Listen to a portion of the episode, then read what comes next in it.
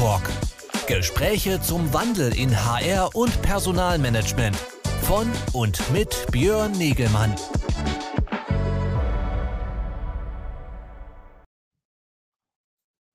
Ja, hallo, ich darf euch alle ganz herzlich begrüßen hier zu einem weiteren HR-Talk am Freitagvormittag. Mein Name ist Björn Negemann von Congress Media und ich unterhalte mich an dieser Stelle immer wieder jede Woche Freitag um 11.30 Uhr mit äh, unterschiedlichen Persönlichkeiten, Expertinnen und Experten aus äh, der HR-Szene, HR-Community rund um den Wandel von Themen äh, in, diesen, äh, in diesem Bereich äh, beim HR-Management, Personalmanagement. Äh, und äh, das sind grundsätzlich unsere Themen der Shift HR-Plattform, einer Event- und Fortbildungsplattform von uns, Congress Media die wir betreiben, wo wir verschiedenste Events über das Jahr machen und diesen HR-Talk jede Woche so ein bisschen als Begleitformat sehen äh, für aktuelle, neue Themen, äh, ja, Themen, Weiterdiskussionen, Weiterführung von Themen und äh, ja, um überhaupt immer wieder neue Gesprächsanlässe zu kreieren. Äh, das ist die Idee hinter unserem HR-Talk. Heute habe ich zu Gast den Kai Güse äh, von Corn Ferry und äh, wir wollen uns unterhalten ein wenig über Employee Feedback Management. Ähm, äh, wichtiges Thema zu erfassen, wie geht es eigentlich unseren Mitarbeitenden und Kollegen im Unternehmen und äh, welche Maßnahmen müssen wir davon ableiten?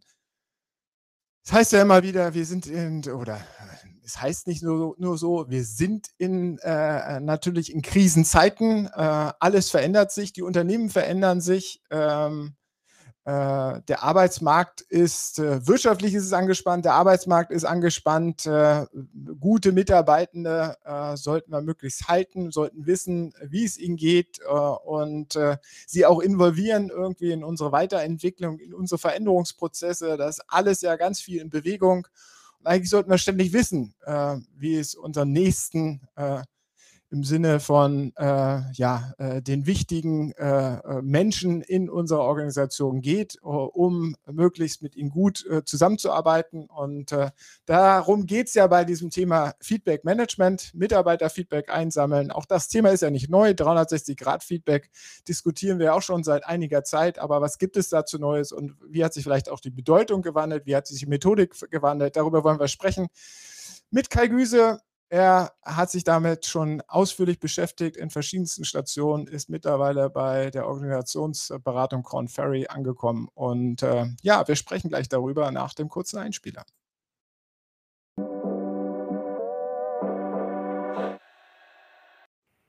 So, da sind wir. Hallo Kai, schön, dass du da bist. Ja, hallo Björn, guten Morgen. Ich freue mich oder guten Morgen ist nicht ganz richtig. Äh, guten Vormittag, vielen Dank. Ähm, ich freue mich sehr. Ja, äh, ich freue mich, dass es zustande gekommen ist und dass wir auch über dieses Thema, wichtige Thema sprechen können. Ich hatte es ja eben in meinem Intro schon versucht, ein bisschen herzuleiten, warum es so wichtig ist. Müssen, würde mich interessieren, auch gleich nochmal deine Sicht der Weisen aber, äh, auf, die, auf die Thematik, auf die Weise sozusagen. Ähm, aber vielleicht fangen wir erstmal bei dir an. Wer bist du? Was machst du? Ähm, ich hatte dich ja schon vorgestellt. Äh, Kai Güse, du bist Associate Client Partner bei Corn Ferry. Ähm, aber gib einfach, uns einfach noch ein bisschen Hintergrund für alle, die dich nicht kennen. Sehr gerne, ähm, werde ich versuchen. Ähm, vielleicht als kleiner Disclaimer, natürlich spreche ich hier primär heute für mich selbst. Ähm, also das heißt, ja, ich arbeite bei Corn Ferry, dies im Übrigen auch noch gar nicht so lange. Das heißt, ich bin seit sechs Wochen dort, vertrete dort und verantworte das Feld, bei uns heißt das Employee Listening, für den Dachbereich und vorher, ich versuche es mal einigermaßen abzukürzen, habe ich lange Zeit meiner Karriere bei Kantar verbracht, also bei Kantar und den Vorgängerunternehmen. Ich habe ursprünglich mal Sozialwissenschaften studiert. Das ist natürlich angesichts meines Alters fast schon verjährt, aber es ist vielleicht deswegen wichtig, weil ich mich in dem Kontext eben auch schon viel mit Arbeitssoziologie, mit Organisationssoziologie und Entwicklung beschäftigt habe. Damals kroch man noch quasi mit den Facharbeiterinnen und Facharbeitern unter die Maschinen, um zu gucken, wie es denn eigentlich geht und wie gearbeitet wird. Also das ist so ein bisschen meine Herkunft und tatsächlich auch begründet ist aus meiner Sicht jedenfalls auch mein Interesse für das Feld. Ich habe bei Kantar gearbeitet, lange Zeit, zuletzt als Bereichsleiter und war dort mit meinen Kolleginnen und Kollegen auch verantwortlich dafür, das sogenannte Employee Research Center in Deutschland aufzubauen. Und das hat mir sehr viel Spaß gemacht. Das ist inhaltlich das, wo auch durchaus meine Leidenschaft liegt. Ich habe Kanter dann verlassen, war dann eine Zeit lang auch noch freiberuflich als Berater tätig, habe auch in einer kleineren Beratung gearbeitet und habe mich jetzt, wenn man so will, eingebunden mit dem, was ich eben so mitbringe in den Kontext. So sagt es das eben einer wirklich großen Organisationsberatung und HR-Beratung und vertrete da eben dieses Themenfeld. Du hast ja schön Ankerpunkt gegeben, sozusagen äh, äh, dein, deine äh, Befähigung im Studium sozusagen, Arbeitspsychologie und was da der Untersuchungsgegenstand äh, war, äh, zu dem, was es heute ist, vielleicht grenzen wir das mal ab. Und, äh, mhm. Früher Arbeitspsychologie, du hast gesagt, man hat auch bei den Facharbeitern ist man äh, mit an deren Arbeitsplatz gegangen und hat geguckt auf die Arbeitsabläufe und was passiert denn da. Und letztendlich war die Zielsetzung ja immer, wie optimieren wir noch diese Ressource Mensch an dieser Stelle, oder? Ja, ähm, ein Stück weit war das schon der Fall. Ähm, wie gesagt, ich habe, ich muss einmal ein bisschen korrigieren. Ich bin Soziologe, kein Psychologe. Das wäre zu viel des Guten und insofern interessiere ich mich eben auch für die Strukturen. Und ähm, du hast recht, es ging durchaus auch um das Optimieren. Es ging aber tatsächlich auch immer darum zu verstehen, mit welchen Ansprüchen, mit welchen Wünschen und auch mit welchen Gestaltungsoptionen Menschen mit ihrer Arbeit umgehen, ähm, sich dem Ganzen stellen und welchen Rahmen dafür die unterschiedlichen Organisationsformen so bieten. Das heißt, das Thema, mit dem wir uns auch beschäftigen, das ist nicht so ganz neu. Es gibt viele Facetten, die neu sind. Ähm, und so bin ich quasi in auch dieses Themenfeld wie fragt man intelligent? Was sind überhaupt kluge Befragungen? Woran sollte man das ausrichten? Ähm, wir machen das ja nun nicht zum Selbstzweck. Diese ganze Befragungsgeschichte, wenn man so will, soll ja bestimmten Zwecken dienen. Und da komme ich her, damit habe ich mich viel und in der Tiefe beschäftigt. Und du hast natürlich recht, die Perspektive darauf, um so ein bisschen den Brückenschlag auch zu heute zu bekommen, ist selbstverständlich auch eine andere. Es geht natürlich auch immer darum, Dinge besser zu machen, aber es geht vor allem auch darum, die Perspektive der Mitarbeitenden, denn das sind ja nun mal logischerweise Binsenweisheit, die, die eine Organisation tragen. Eine Organisation besteht aus nichts anderem, im Wesentlichen jedenfalls aus den Mitarbeitenden, ähm, um die auch zu verstehen und um das in der richtigen Art und Weise zu steuern. Ja, das ist das. Ich meine, ich bin ja auch schon äh, fortgeschritten im Alter und komme auch aus einer Studienzeit und habe äh, so äh, Teilschwerpunktfächer Arbeitspsychologie und natürlich ja. auch äh, Mitarbeiterbefragungstechniken etc. Aber letztendlich war der Ansatz da immer, natürlich, wir wollen äh, wissen, wie es dem Mitarbeiter geht, aber wie gesagt, immer mit der Zielsetzung am Ende des Tages, dass wir da mehr äh, Performance raus, rausquetschen können, wenn wir da irgendwo eine Stellschraube besser drehen. Ja, ähm, das stimmt. Ganz überzogen, ne? So. Ja, ja. Ja, da würde ich auch durchaus ähm, ein Stück weit zustimmen. Das stimmt, das ist eine Perspektive. Die andere, die wiederum auch ein bisschen zu kurz greift, wäre jetzt die, wo man sagt, wir wollen mal so ein Stimmungsbild haben. Oder in deinem Briefing viel ähm, so ein Stichwort, was ich, wo ich auch so ein bisschen schmunzeln musste, den Gemütszustand erfassen sozusagen. Wo ich denke, naja, man könnte es auch überspitzen, der Gemütszustand, der geht ein Unternehmen eigentlich erstmal nichts an ähm, per se, aber es gibt natürlich, um das so ein bisschen in eine ernstere Richtung zu drehen, es gibt sehr wohl eine ganze Reihe von Dimensionen, die wichtig sind für beide Akteure, wenn man so will, für das Unternehmen und auch für die Mitarbeiterinnen und Mitarbeiter. Und damit beschäftige ich mich. Also wie man, wie man die misst, was man daraus ableitet, was man vielleicht auch besser bleiben lassen sollte. Ähm, ich habe aber nicht, und das wollte ich nur kurz schildern, diesen Anspruch, das Unternehmen darf und sollte sich ein Gesamtbild von der ganzen Persönlichkeit eines Mitarbeiters oder einer Mitarbeiterin machen. Nein, aber intelligent zu befragen zu bestimmten Themen und das Feedback zu suchen, das ist sehr wohl das, ähm, was wichtig ist aus meiner Sicht. Und du hast natürlich recht, Da steht jetzt weniger aus meiner Sicht und nach meiner Wahrnehmung im Fokus, besseren oder stärkeren Druck und eine reine Effizienzgeschichte daraus zu machen, sondern tatsächlich ein ernsthafter ähm, Gestaltungsanspruch im guten und im besten Falle. Das ist das, was dahinter stehen soll. Dazu genau. Weil, weil wir wertschätzen müssen, dass diese Menschen da sind und wir bestmöglich mit ihnen arbeiten wollen, äh, halt auch zusammenarbeiten wollen. Ähm, ja, weil es schwieriger ist, neue Menschen zu gewinnen, eigentlich als mit denen, die wir haben, gut, besser zu arbeiten. Selbstverständlich und weil natürlich, das hatte ich versucht so ein bisschen zu umreißen, ähm, das, was eine Organisation ist, ist das, was die Menschen dort tun und darin tun. Also sozusagen, die besteht ja auch aus nichts anderem, wenn man so will. Und wenn man den Gedanken eben ernst nimmt, dann haben wir es ja hier nicht mehr ähm, in vielen Fällen mit irgendeiner Variante von Arbeitsdrohnen zu tun, im Gegenteil, ähm, sondern ähm, mit, mit eben Akteurinnen und Akteuren, die letztlich natürlich diese, und jetzt kommt eine weitere Binse, aber sie ist nun mal wichtig, den, den, den äh, Maßstab oder die Grundlage für den Erfolg dieser Unternehmen bilden. Also das Ganze passiert ja nicht im luftleeren Raum, sondern eben mit Menschen. Genau, da sind wir ja bei diesen äh, äh, Studien, die ganz klar wissen, äh, rausgearbeitet haben, äh, den Zusammenhang zwischen Performance, Business Performance einer Organisation und dem Engagement, äh, der, der Teilhabe, der aktiven Teilhabe, positiven Gestaltungsteilhabe von den Menschen. Mhm. Äh, und darum geht es ja im Endeffekt, äh, das zu erfassen. So, jetzt äh, hatte ich in unserer Frage grob skizziert, wie gut können die Unternehmen das schon, also diesen Gemütszustand ähm, erfassen. Du hast eben schon äh, klar herausgearbeitet, es geht nicht um die tiefer gehenden äh, äh, Gefühle sozusagen der Mitarbeiter, sondern eigentlich immer die Gefühle, die er zu seiner Arbeit, zu seinem Job, zu dem Unternehmen äh, bringt oder vielleicht auch nicht Gefühle, vielleicht ist Gefühle auch schon das äh, falsche Wort. Ähm, vielleicht kann, magst du es von deiner Seite nochmal eingrenzen und mhm. dann aber auch beantworten, wie gut können die Unternehmen das heute schon? Mhm. Mhm.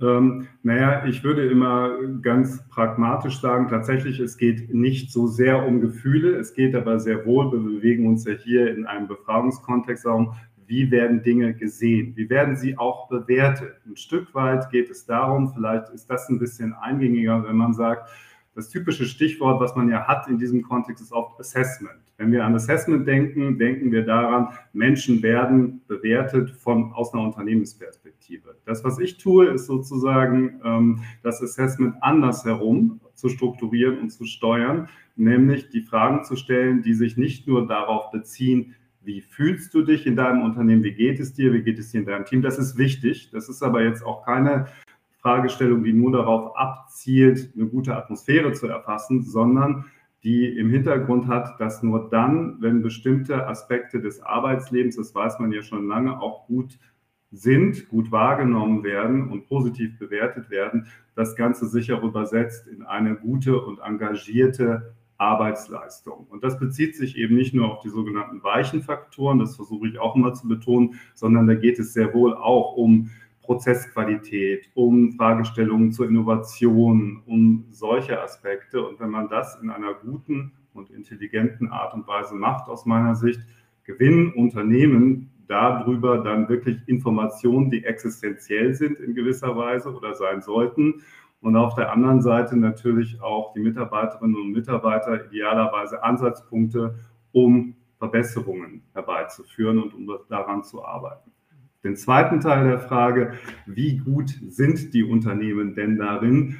Da muss ich, ich will ja auch nicht anmaßend werden. Ich kann mir natürlich jetzt kein Bild erlauben über die und alle Unternehmen. Ich glaube, ähm, viele Unternehmen sind zumindest mal diesbezüglich sehr engagiert und geben sich wirklich auch Mühe, das zu tun und geben sich eben, und das ist vielleicht auch ein bisschen das Neue, Mitarbeiterbefragungen sind ja nun weiß Gott nicht neu, sie versuchen das in einer Art und Weise zu tun, dass das Ganze in, in mehreren Dimensionen auch nicht mehr überfrachtet wird. Also weder das Ganze zu trivialisieren, das ist kein ganz triviales Thema aus unterschiedlichen Gründen, noch es so zu machen, wie man es vielleicht vor 15 Jahren gemacht hat, im Sinne von, wir erfassen jetzt mit 75 Fragen jede denkbare Dimension der Arbeitsrealität dann schmeißen wir die Ergebnisse in die Organisation und dann gucken wir mal, was passiert.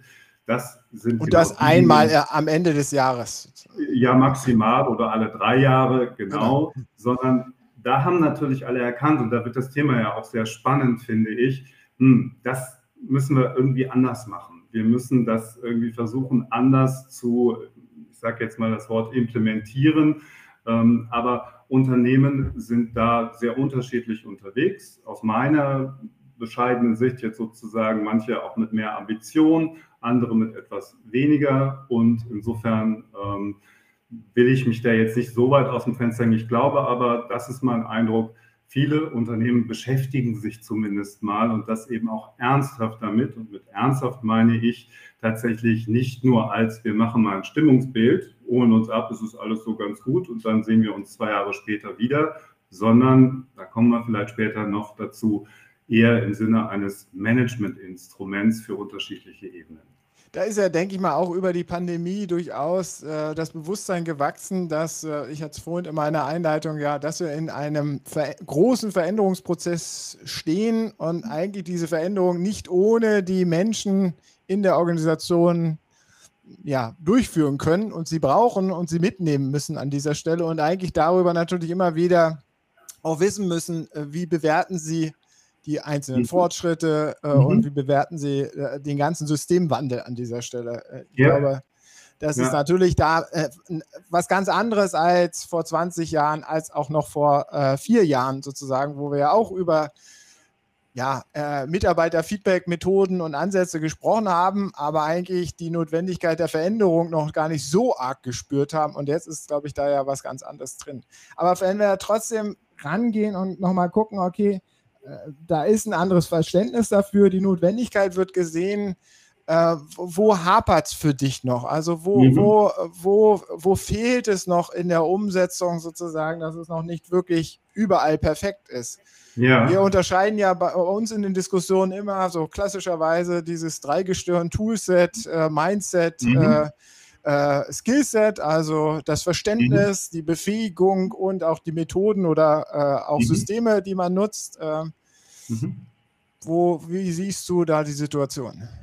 Vielleicht darf ich, wenn das okay ist, auch mal äh, damit beginnen, bevor ich zu dem, wo hapert ist, komme, ja. zu sagen, ähm, was ist vielleicht auch schon gut. Also wo sehe ich Gerne. zumindest jetzt auch so die Dinge aus meiner wie soll man sagen, beschränkten, aber durchaus auch breiteren Einschätzung. Natürlich bin ich bei einigen Unternehmen unterwegs, wo ich tatsächlich feststelle, da hat sich auch wirklich was geändert aus meiner Sicht jetzt zum Guten. Und zwar, das ist zum einen, das erwähnte ich schon wirklich, dass ich den Eindruck habe, es gibt ein, ein viel ernsteres Bewusstsein dafür, dass es auch wirklich wichtig ist. Und zwar nicht nur wichtig, um, sagen wir mal, als guter Arbeitgeber dazustehen, sondern auch für den Erfolg des Unternehmens wirklich wichtig ist, sich dafür zu interessieren und auch Dinge in einer bestimmten sinnvollen Regelmäßigkeit zu messen, um auch eine Information darüber zu haben. Also weil ich mich als Unternehmen nicht mehr im Blindflug befinden möchte, sondern erstmal ähm, das Ganze wirklich sehr viel stärkere Aufmerksamkeit genießt und auch, das ist so mein Eindruck, man darf ja mit diesem Thema oft zumindest einmal auch auf die oberste Ebene zum Präsentieren, ähm, dass ich die Wahrnehmung habe, da interessieren sich wirklich auch mehr Menschen dafür, was bedeutet das denn für uns? Was machen wir denn jetzt damit? Das kommt dann noch, aber das finde ich tatsächlich gut. Das Zweite, was ich gut finde, ist, das hat sich auch verändert in meinen Augen, dass ein Bewusstsein dafür da ist, das ist nicht nur ein sogenanntes HR-Thema. Also das ist ja oft immer auch so eine Diskussion, wo gehört das Thema hin. Und dieses Thema ist logischerweise an vielen Stellen nicht nur ein HR-Thema. Und insofern, das finde ich auch gut. Und ich sehe auch, dass viele Unternehmen das ganze Themenfeld, was ich jetzt hier vertrete, nicht nur singulär sehen. Das heißt, sie gucken auch, wo kann man aus dem, was wir messen, wir messen ja Dinge und wir produzieren auch Daten, nicht nur diese Impulse in die Organisation geben, sondern auch tatsächlich höhere und bessere, man nennt das ja nun inzwischen Insights, also Erkenntnisse gewinnen. Wie kann man Daten besser verknüpfen? Wie kann man daraus mehr lernen? Das sind also Sachen, wo ich tatsächlich sehe, da ist ein viel, viel besserer, höherer Anspruch da. Das Zweite, wenn ich darf, wäre ähm, zu sagen, da hat sich natürlich auch zum Guten technisch sehr, sehr viel verändert. Also das heißt, wir reden ja jetzt inzwischen über Plattformen, mit denen dort gearbeitet wird. Ähm, so klassische Mitarbeiterbefragungen sind ein irrsinnig hoher organisatorischer Aufwand gewesen und sie sind es zum großen Teil auch noch, muss man mal ehrlicherweise sagen.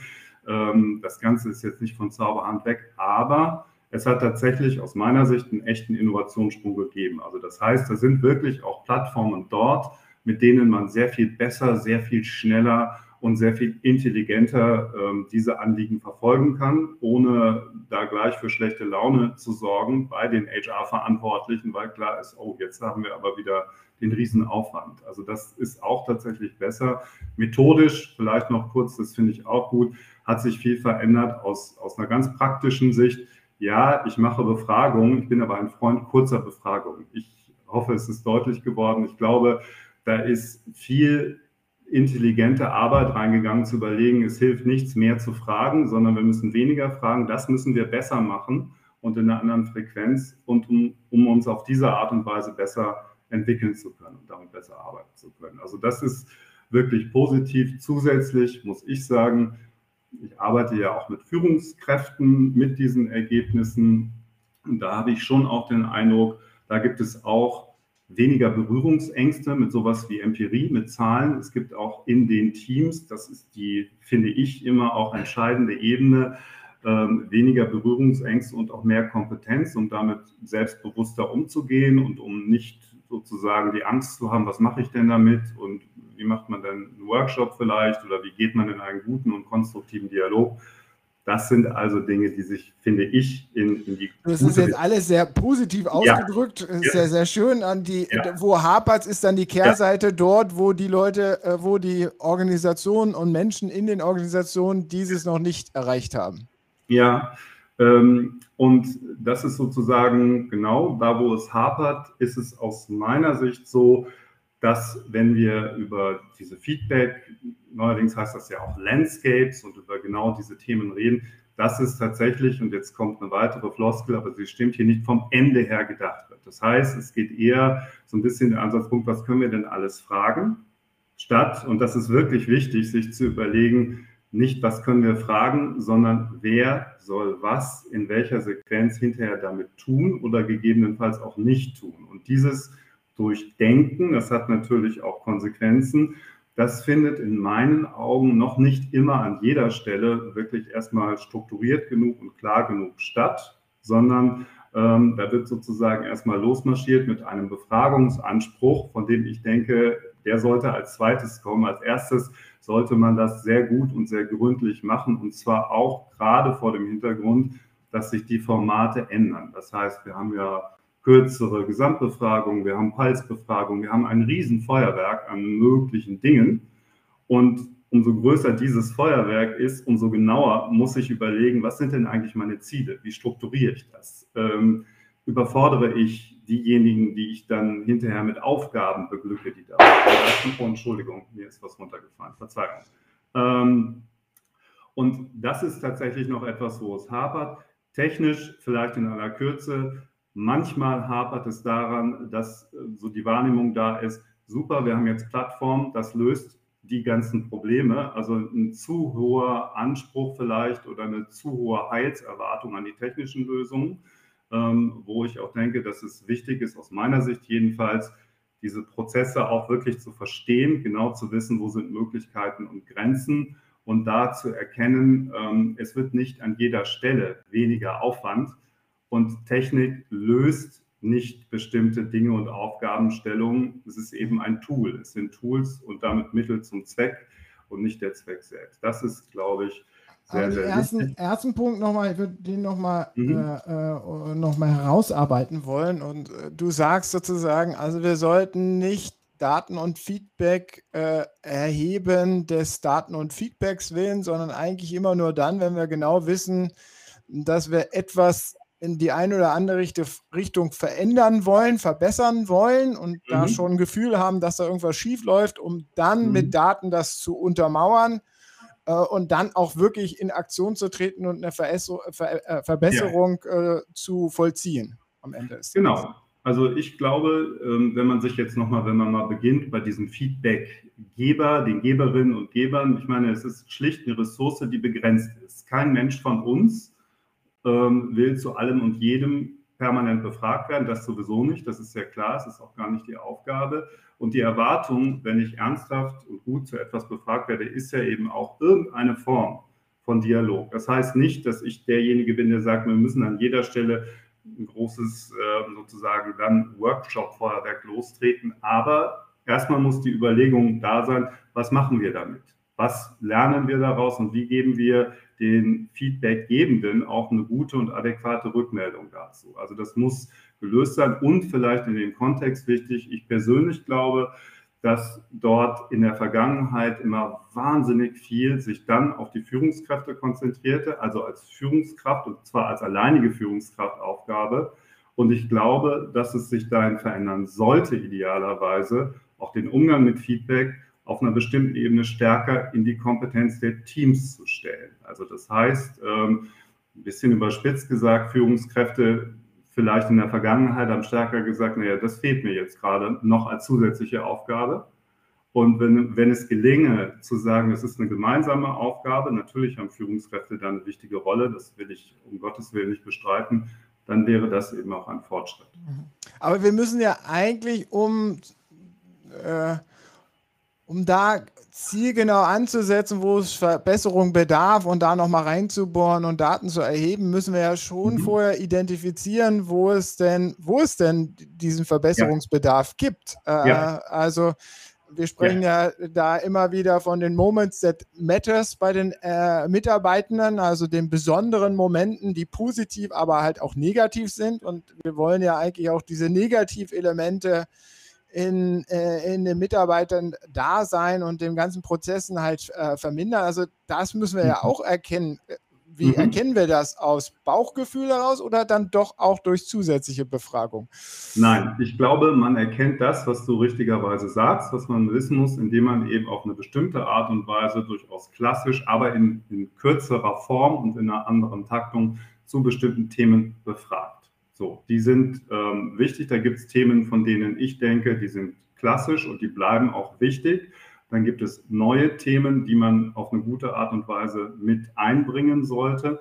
Und daraus ergibt sich zunächst mal ein Status quo, den ich ja brauche. Um genau das zu vermeiden, was du sagst, gefühlte Wahrheiten ist ja gerade das, was wir versuchen wollen, ein Stück weit empirisch zu ähm, zu validieren und zu sagen, das sind tatsächlich die Problemfälle. Und ich kann auch sagen, wenn man das gut macht, dann kommen dabei in der Regel durchaus überraschende Dinge raus. Also das heißt, die üblichen, nennen wir mal die übergeordneten Themenstellungen. Wir müssen vom Silo-Denken wegkommen. Digitalisierung hilft uns, die Prozesse zu verändern. Wir sind eine Feedback-offene Kultur. Genau an den Stellen bekommt man ja raus, sind wir es oder sind wir es nicht? Oder sind wir es nur in Teilen?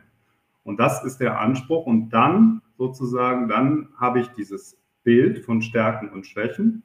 Und an der Stelle beginnt dann die weitere Arbeit. Nicht nur an den. Also es, es, ist mehrstufig, das heißt, und da setzen ja sozusagen das, was du vorhin schon erwähnt hast, diese äh, kürzeren, getakteten und kürzeren ja. Befragungsansätze wie Pulsbefragung, wie aber auch so Micropolling äh, nach Abschluss von ganz bestimmten Tätigkeiten etc. Mhm. Das gehört ja alles zu dem Gesamtkonzept dazu. Äh, ja. Wie würdest du jetzt sagen wir, ein optimales, wenn es besteht jetzt keine Frage sozusagen von, dass wir da kein Geld hätten, da rein zu investieren. Wir wissen, mhm. dass das wichtig ist und deswegen gibt es da Ressourcen. Wie würdest du jetzt ein optimales Feedback-Management hier ansetzen? Wo würdest du äh, Listening-Ansätze einfordern, die regelmäßig sind und wo dann hinten dran äh, größere, tiefergehende Analysen? Tatsächlich ähm, ist es so, dass ich zunächst mal da auch wieder sagen muss, da gibt es nicht die eine Antwort, aus meiner Sicht jedenfalls, sondern zunächst mal würde ich da versuchen, gedanklich offen zu bleiben, so, so wir gucken uns bestimmte Dinge, Dinge an in einer Regelmäßigkeit und für auch die Gesamtorganisation und zwar so, dass wir sie damit nicht überfordern. Darauf basieren. Was sind stellen, die regelmäßigen Pulse-Interview? Äh, das äh, können äh, bestimmte Pulse-Formate sein, das kann eine regelmäßige Befragung aller Mitarbeitenden sein. Aber, aber kürzer. aber kürzer, ganz genau, kürzer und mit einem stärkeren Fokus auf ähm, die Auseinandersetzung damit, was bedeutet das denn? Und diese Auseinandersetzung damit, die kann dann auf unterschiedlichen Ebenen, es hängt natürlich auch ab von der Größe der Organisation und der Art der Organisation, stattfinden. Und da wiederum kann man dann sagen, man nutzt zum Beispiel Pulse-Formate, um zu gucken, bilden sich hier Veränderungen wirklich ab? Ähm, müssen wir tiefer gehen? Müssen wir, haben wir anhand der Gesamtbefragung gesehen, hm, das Thema, ich nenne jetzt mal willkürlich eins, Agilität kommt bei unseren Leuten nicht an. Wir müssen das besser verstehen. Dann lohnt es sich, dort in die Tiefe zu gehen. Ähm, möglicherweise ist es aber auch nicht notwendig. Also das heißt, an der Stelle braucht es aus meiner Sicht natürlich auch nochmal eine, wenn man so will, eine Schleife, um zu überlegen, was machen wir denn jetzt intelligenterweise, um, da komme ich auf diese begrenzte Ressource zurück, um tatsächlich zielorientiert weiteres Feedback einzuholen. Ein anderes Beispiel, was eben auch immer genannt wird, was ich auch wichtig fände, zum Beispiel ist eben, dass man sagt, naja, wir müssen sicherstellen, dass die Leute, die neu in unsere Organisation kommen, ähm, tatsächlich auch in einer bestimmten Regelmäßigkeit ähm, Feedback geben können dazu, wie gut das läuft oder nicht. Ich werde jetzt selber gerade ongeboardet, deswegen spreche ich auch aus eigener Erfahrung. Das wäre ein weiteres Beispiel, wo ich denke, das kann man auch tatsächlich besser und so besser im Sinne von daraus kann die Organisation sehr viel lernen, machen und umsetzen und auf diese Art und Weise bisschen lange Antwort, ich weiß, es gibt leider nicht den einen Ansatz, aber aus meiner Sicht ist es so, ich sollte in der Lage sein, als Organisation bestimmte Kennziffern tatsächlich regelmäßig zu erheben. Und zwar, das kann in unterschiedlicher Form geschehen ähm, und das sind auch unterschiedliche Inhalte zum Teil. Ähm, und dann ein intelligentes Pulse-Konzept aussetzen, um da gut ähm, zu sein, darin zu messen und zu validieren, wo stehen wir denn da eigentlich. Jetzt gibt es da ja immer noch die Diskussion oder Empfehlung von noch detaillierterer, feingranularen Ansätzen, nämlich die stärker sozusagen auf ganz bestimmte Aufgaben, Aufgabenerledigungen abstellen. Also diese kontextbezogene Zufriedenheitserhebung. Äh, ein Projekt ist abgeschlossen und die Projektmitglieder werden kurz äh, mhm. befragt, wie lief das Projekt, gut, mhm. schlecht, bla bla bla, äh, NPS-Score, EMPS-Score mhm. und dann sozusagen vielleicht noch eine offene Frage. Da, mhm. Wie stehst du dazu? Ähm, das ist ja noch granularer, während der, die, ja. der Kritikpunkt bei der PALS, also aus dieser Ecke gegenüber der PALS-Befragung ist ja, dass äh, die PALS-Befragung so ein ja, so ein generelles Feedback ist, aber nicht aufgabenbezogen ist und da drin viel vermischt äh, wird noch. Ja, du hast recht. Also unter dieser etwas vagen Überschrift Pulse verbirgt sich in Wirklichkeit auch alles Mögliche. Und ähm, das kann man schon auch strukturieren und ein bisschen aus, ausdifferenzieren, aber das machen wir ja jetzt nicht hier.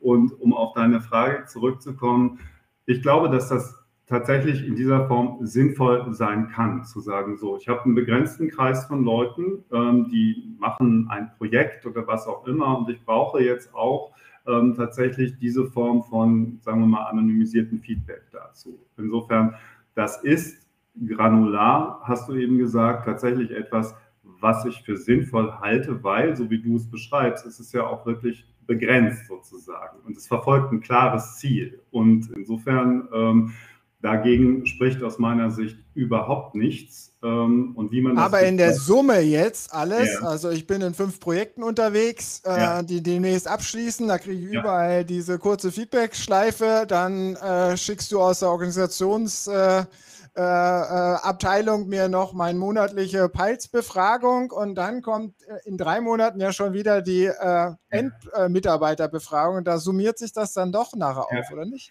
Und das ist, ja, da hast du als Bild erstmal recht. Und das ist genau der Punkt, wo ich sage, okay, ich kann zu den einzelnen Dingen immer sagen, das kann sinnvoll sein. Und wo ich dann auch sage, man muss aber das Gesamtbild und die Gesamtnotwendigkeit der guten Orchestrierung dieser ganzen Veranstaltung sehr wohl im Kopf behalten. Und da an der Stelle auch entscheiden, wenn ich jetzt dich mal nehme, okay, Björn als Mitarbeitender, ähm, den kann ich und will ich aber auch nicht überfrachten welche Bedeutung, wo ist denn das Feedback besonders wichtig und wo kann ich vielleicht darauf verzichten. Und diese Orchestrierung Das ist keine einfache Aufgabe.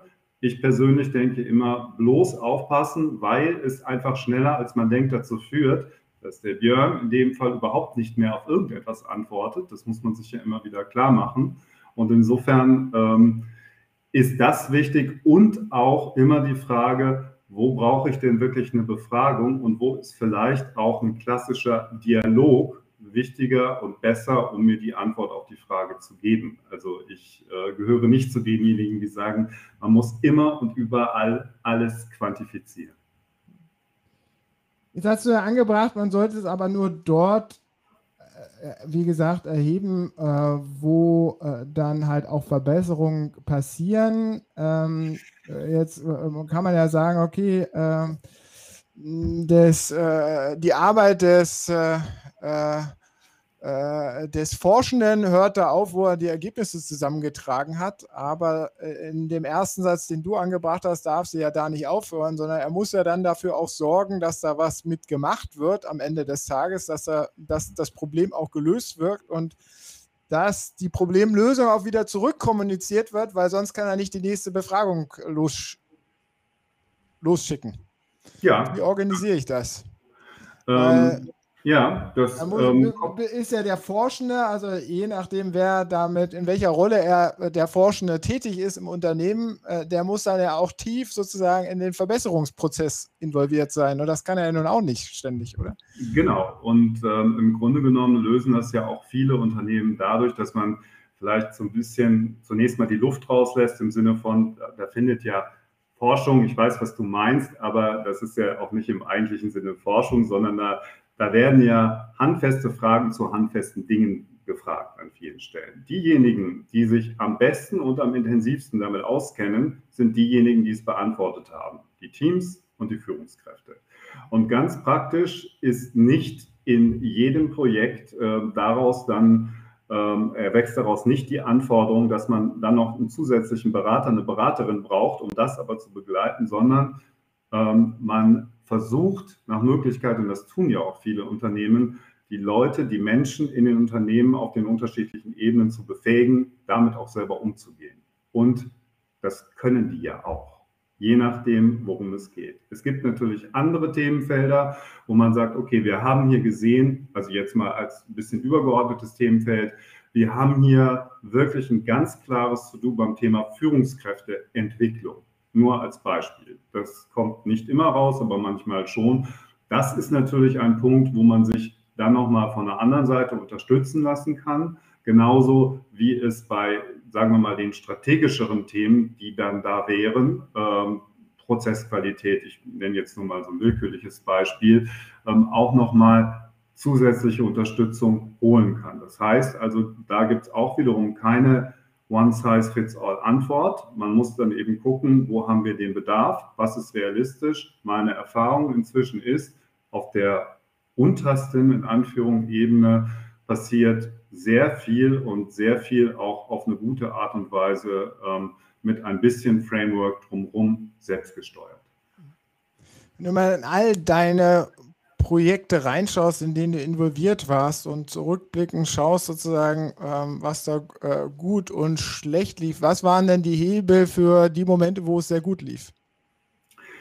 Die Hebel für die Momente, und das ist jetzt leider auch eine Standardantwort, aber das ist so, ist zum einen wirklich, muss ich sagen, dieses, ist es eine Veranstaltung, bei der deutlich wird, dass es auch von ganz oben gewollt, erwartet und ähm, damit auch in diesem Sinne gecovert ist. Also das heißt, eine klare Erwartungshaltung. Es ist ein wirklich substanzieller Unterschied nach meiner Erfahrung, ob von ganz oben gesagt wird, ja, dann haben wir doch ein schönes Stimmungsbild und dann ähm, sehen wir uns in zwei Jahren wieder. Oder ob gesagt wird, ähm, liebe Leute, ich fange jetzt mal bei euch an, das sind dann die, ist die nächste Ebene. Ähm, ich erwarte, dass hier an diesen Stellen auch damit gearbeitet wird. Ich möchte, dass ihr das auch sicherstellt. Ähm, dazu gehört auch ein, ähm, aus meiner Sicht jedenfalls, ein intelligent gestalteter Prozess, der so die richtige Mischung findet. Ich nehme Leute in die Pflicht, also etwas zu tun, und ich lasse ihnen aber auch den Freiraum, ein Stück weit zu entscheiden, was sie, das was sie da tun. Also das ist so ein bisschen ähm, auch eine, eine wirklich anspruchsvolle, es ist definitiv eine anspruchsvolle Aufgabe, dafür zu sorgen, ähm, dass man das auf eine gute Art und Weise als Angebot formuliert. Das sind die Ergebnisse, setzt euch damit auseinander, ähm, ohne das quasi, ohne da zu starken Zwangscharakter reinzubringen. Das ist das eine. Ganz praktisch, ähm, Kürze der Befragung, das ist wichtig. Handwerk gehört dazu, also das heißt gute und wirklich sinnvolle und valide Fragen. Ähm, ich könnte jetzt viele Beispiele nennen, wo ich denke, Fragen bilden ein Abstraktionsniveau ab. Damit kann hinterher niemand was anfangen. Ähm, und tatsächlich insgesamt, wie immer, eine Kultur, wenn man sie hat, ist es gut, ähm, die es erlaubt, damit wirklich auch offen umzugehen und sich damit auseinanderzusetzen. Transparenz und Tempo. Tempo sozusagen spiegelt auf das, was wir tun, auch so ein bisschen zurück. Das heißt sicherzustellen, dass man zeitnah solche Ergebnisse kriegt. Also nichts wirklich ganz Überraschendes, aber durchaus anspruchsvoll, wenn man es konkret umsetzt. Wenn man das jetzt irgendwie auch nachhaltig, langfristig äh, äh, machen möchte und mhm. umsetzen möchte, dann muss das ja auch irgendwie organisatorisch, prozessual irgendwo verankert sein. In der Vergangenheit ja. war dieses Feedback einholen von den Mitarbeitern, du hast es Anfang schon gesagt, nicht unbedingt direkt bei HR aufgehängt, weil da war es äh, eher so äh, das Administ die administrativen Tätigkeiten. Äh, es war eigentlich Organisationsentwicklung, die, das sind ja aber so die Leute, die so dann alle paar Jahre mal ein bisschen was voranbringen. Äh, jetzt mhm. müssen wir ja aber damit tagtäglich oder regelmäßig, periodisch damit arbeiten. Also es kann ja so nicht sein. Was ist denn deine Empfehlung? Ähm, ich kann mal versuchen zu schildern, wie andere Unternehmen, die ich so kenne, das machen und wie sie sich dem versuchen zu stellen. Und tatsächlich ein Beispiel wäre, dass man versucht, ein sogenanntes auch wirklich Center of Excellence oder Expertise oder wie man das auch immer nennt, innerhalb von HR zu etablieren. Das gilt für große Organisationen. Das heißt, dort finden sich dann auch die zunächst mal auch inhaltlichen Expertinnen und Experten, die das Thema wirklich ein Stück weit in ihrer Verantwortung haben. Klammer auf, auch dafür sorgen können und dürfen, dass nicht ein Wildwuchs stattfindet, sondern das ein Stück weit auch strukturieren und orchestrieren das halte ich für wichtig. Und die quasi auch mitsteuern, was passiert in unserer Organisation und was passiert dort eben nicht, ähm, weil wir da eine bestimmte ähm, Berechtigung haben, darüber auch zu entscheiden. Das sind natürlich auch Menschen, die sich sowohl inhaltlich als auch prozessual technisch, das ist einfach auch wichtig in diesem Kontext, mit diesem Themenbereich auskennen und das an der Stelle so aufgehangen ist. Das ist ein Beispiel. Ähm, ein anderes Beispiel ist, dass natürlich diese Ressourcen sind auch nicht immer da, das dann eben über Organisationen oder eben Partner zu machen wie wir und andere, welche sind und zu sagen, so, das sind diejenigen, die dafür auch zuständig und verantwortlich sind, das mitzutragen und mit ähm, zu gestalten. Sehr schön. Also wichtiges Thema, da ist viel in Bewegung. Ähm, du, hast gesagt, du hattest anfangs ja schon angebracht, viel positive Bewegung, die du da gerade siehst. Äh, trotzdem nochmal die kritische Frage: Ausreichend genug positive Bewegung, Entwicklung?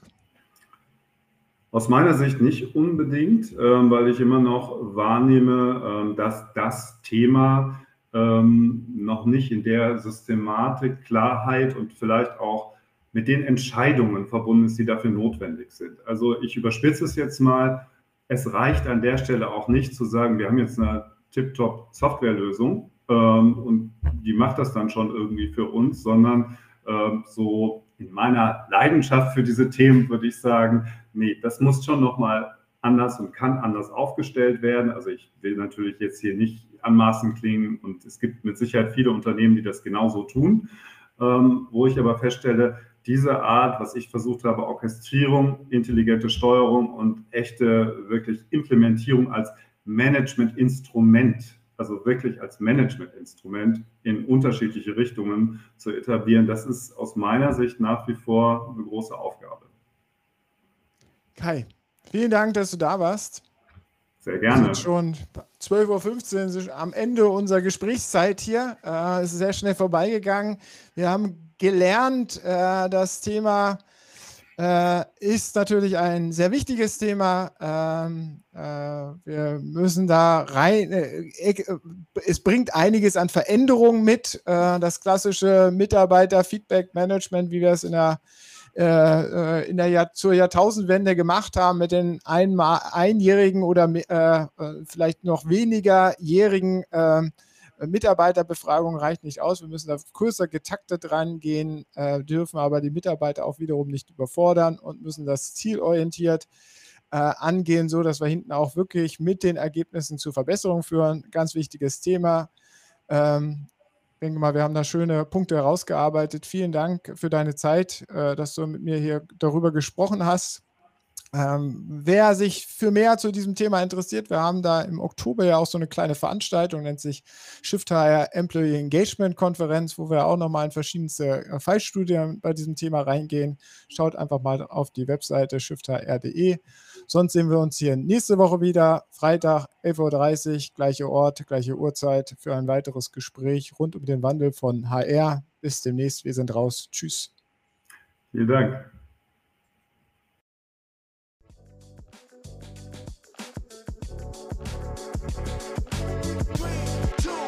Das war der HR Talk mit Björn Negelmann. Weitere Informationen auf der Plattform zum Wandel in HR und Personalmanagement www.shifthr.de